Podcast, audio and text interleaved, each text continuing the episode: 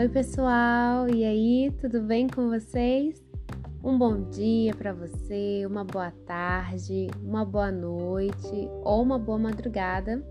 Como eu digo, não sei em qual horário você estará me ouvindo, mas seja muito bem-vindo a mais um episódio do meu podcast Cristine com a letra E. Neste episódio, quero compartilhar com vocês mais um devocional do querido pastor Anderson Gomes. E o nosso texto bíblico está em Isaías, capítulo 55, versículos 10 e 11. A versão utilizada da leitura é a Almeida atualizada.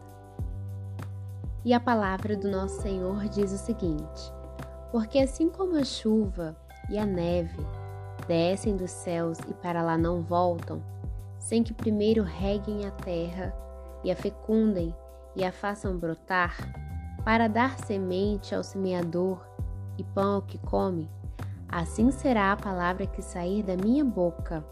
Não voltará para mim vazia, mas fará o que me apraz e prosperará naquilo para que a designei.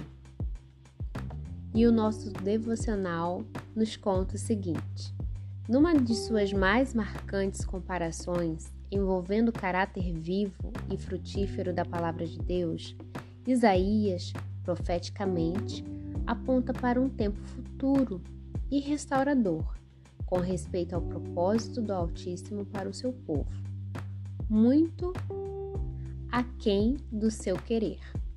Porquanto a sua palavra é viva, eficaz e traz consigo o DNA eterno, fecundo e restaurador, além de ter a capacidade ímpar de conseguir operar uma profunda mudança de realidade aonde chega. Ou seja, assim como a chuva e a neve, que embora na aparência estejam em condições físicas distintas, porém em essência possuem a mesma constituição água. Mas quando ambas tocam o solo, o mesmo não permanece da mesma forma, inerte, seco e sem vida. Pelo contrário, começa a acontecer um fenômeno maravilhoso de geração de vida que posteriormente trará consigo o verdor das plantas, a beleza das flores e o benefício dos frutos. Do mesmo modo, o vocábulo divino, quando chega ao solo do coração, pode operar as mais variadas e maravilhosas coisas, mudando totalmente a condição e a sorte, pois gera uma fé viva e uma esperança confiante. E, sobretudo, tem o poder de levar quem a ele se apega até a presença do Todo-Poderoso pois ele jamais deixa de trabalhar o plano redentor e perfeito para o qual foi enviado. Shalom, melhor dia.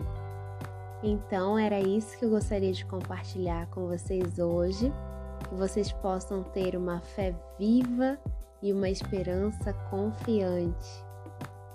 Um grande abraço para vocês, fiquem com Deus e até o próximo episódio. Tchau!